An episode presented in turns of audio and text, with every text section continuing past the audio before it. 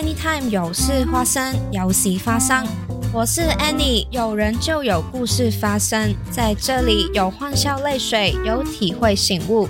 跟着 Annie 谈天说地，听听 Annie 跟好友之间的对谈，或许可以让你有不同的想法，继续迈向下一段生命历程。有人就有故事，有故事就有发生。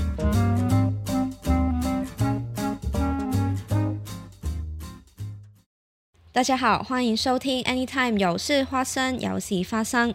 那首先要介绍一下这个 podcast 的名字，叫花生。为什么叫花生呢？很久以前我在台湾一间商店里面有看到一个商品，它写着“好事花生”。那到后来我才知道，花生原来在台湾是发生的谐音，这个用途其实很可爱。在香港呢，花生它有另外一个意思，俚语其实是出自一个花生的广告。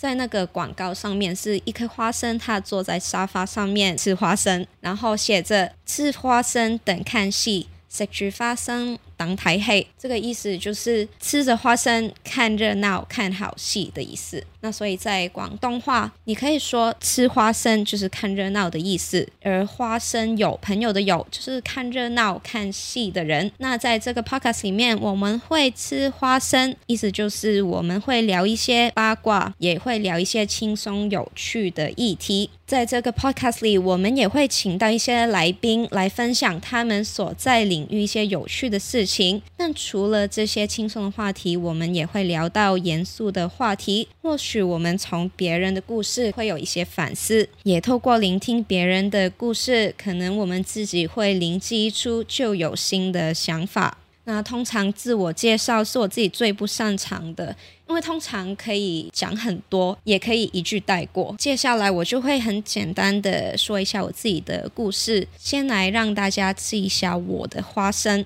那我跟台湾朋友聊天的时候，通常第一句就会说：“我是香港来，我是香港人，我来台湾念书已经两年了，之前在香港当过一阵子记者。”我就会这样这样简短的一句话去介绍自己。那通常那个朋友就会问我：“那你为什么要来台湾？那你为什么不当记者？”那这时候就 long story short。有很长的故事，那接下来可以分享给大家。但在说到我的故事之前呢，我也想要分享一个关于我自己有趣的事情，就是我的姓氏。那其实我的姓氏呢，写法是大安区的区，但念起来是念欧洲的欧。那所以在台湾，其实很多人都会念错，叫我去小姐，或者是看到我的姓氏就我不会念。然后发生过很多趣事，那其中一件事。就是我家里附近的超商的员工，他第一次看到我姓氏，他不知道怎么念，他就叫我曲小姐。那那个时候我还会去改正他，我说哦，我其实姓欧，这个不念曲。那后来他现在已经记得我这个人，就是因为我这个姓氏，他每次看到我就不用看证件，就记得哦，你是那个写区但姓欧的小姐，然后就把我的东西给我这样。那其他的情况下，有时候打电话餐厅定位，我会跟人说我。姓欧，欧洲的欧，免去很多不必要的解释。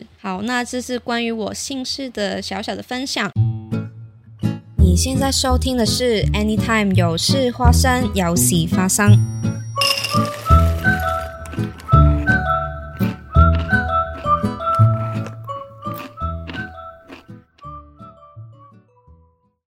才提到我之前在香港当过一阵子记者，那后来为什么没有继续呢？那这个故事就要从二零一九年开始说起。我是二零一九年年底毕业的，那时候我在香港的一家电视台当电视台的记者。那大家可能都知道，二零一九年香港发生了反送中的示威，那个时候政治跟新闻的环境都开始收窄。我就是从那个时间开始工作了。那工作开始半年，就是香。港国安法的实施，公司那个时候有很多的人事调动，然后工作半年之后，是二零二零年的大概七月，公司有很多人事的调动，老板也换人了，公司也要砍人裁员，而且公司的自我审查那时候越来越明显了。那我还记得我工作大概一年，二零二零年的十二月左右，公司宣布要裁员要砍人，那时候我的主管他是一个很好的老板，他就跟老板说，如果你要裁掉我组里面任何一个人，我就会辞职。其实大家听到这句话很感动，所以就决定要跟着他。如果他辞职，大家都辞职。那结果公司真的要裁掉我们组里面其中一个人，最后我们全组都辞职了。那所以就是我工作刚开始第一年就发生了这样的事情，就是这样蛮轰烈的，整组都辞职。那个时候这个事情也是上了香港的新闻，也引起了很多的关注。那后来我们整组人大概十个要干嘛呢？辞职之后，我们整组人都去了一个新的网络媒体。那那些网络媒体有点像独立自己制作的媒体。那影片呢，制作出来新闻呢，不在电视台上面播放，而是在 YouTube 上面播。那来到新的环境下，好处就是那时候自由度还是很高，大家可以做自己想做的事情，可以报道想报报道的事。但取舍就是因为是小公司，没什么人，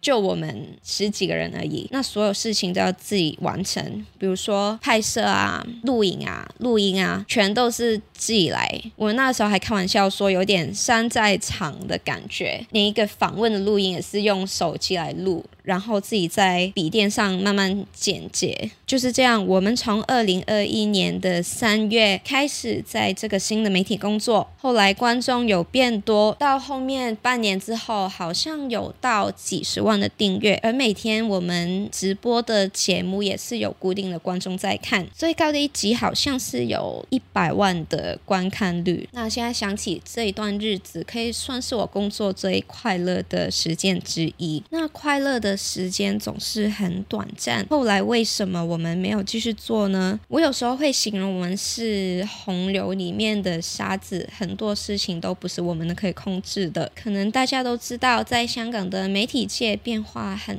大。二零二一年六月，香港苹果日报被迫停运，苹果日报有五名高层遭到警方国安处的逮捕，他们的资产也被冻结，他们就这样结束了营业。到同年的。十二月，一场新闻也是一家独立的香港媒体，也被国安处冻结他们的资产，有六名的高层也被逮捕。在这样的环境下，大家其实很难继续做新闻，因为我们不知道红线在哪里。在立场新闻倒了一个月之内，我们公司也宣布不再营运了。就这样，我就结束了短暂两年的记者生涯。那其实这两年的经历虽然很短，但我觉我在中间经历很多，也有一些感悟，就是很多事情不是我可以自己控制的，也不是我自己可以选择的。就是在生活中有很多地方是我们不知道，也不能控制，只能接受。很多台湾朋友都会问我，现在香港情况怎么了？那我总觉得是一言难尽。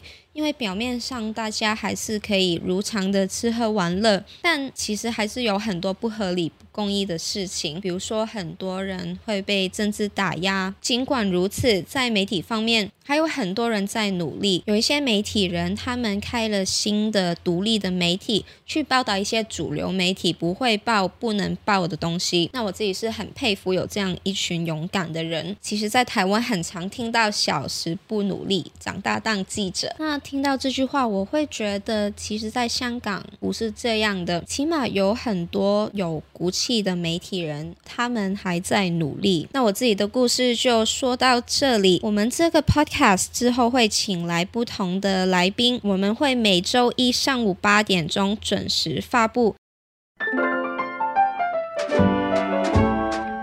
我是 Annie，Anytime 有事发生，有喜发生。感谢大家的收听，欢迎订阅本节目，也分享给更多朋友。本节目由 Sit Down Talk 工作室制作，Sit Down Talk 工作室通过 Podcast 节目陪伴大家，欢迎各界来信邀约合作。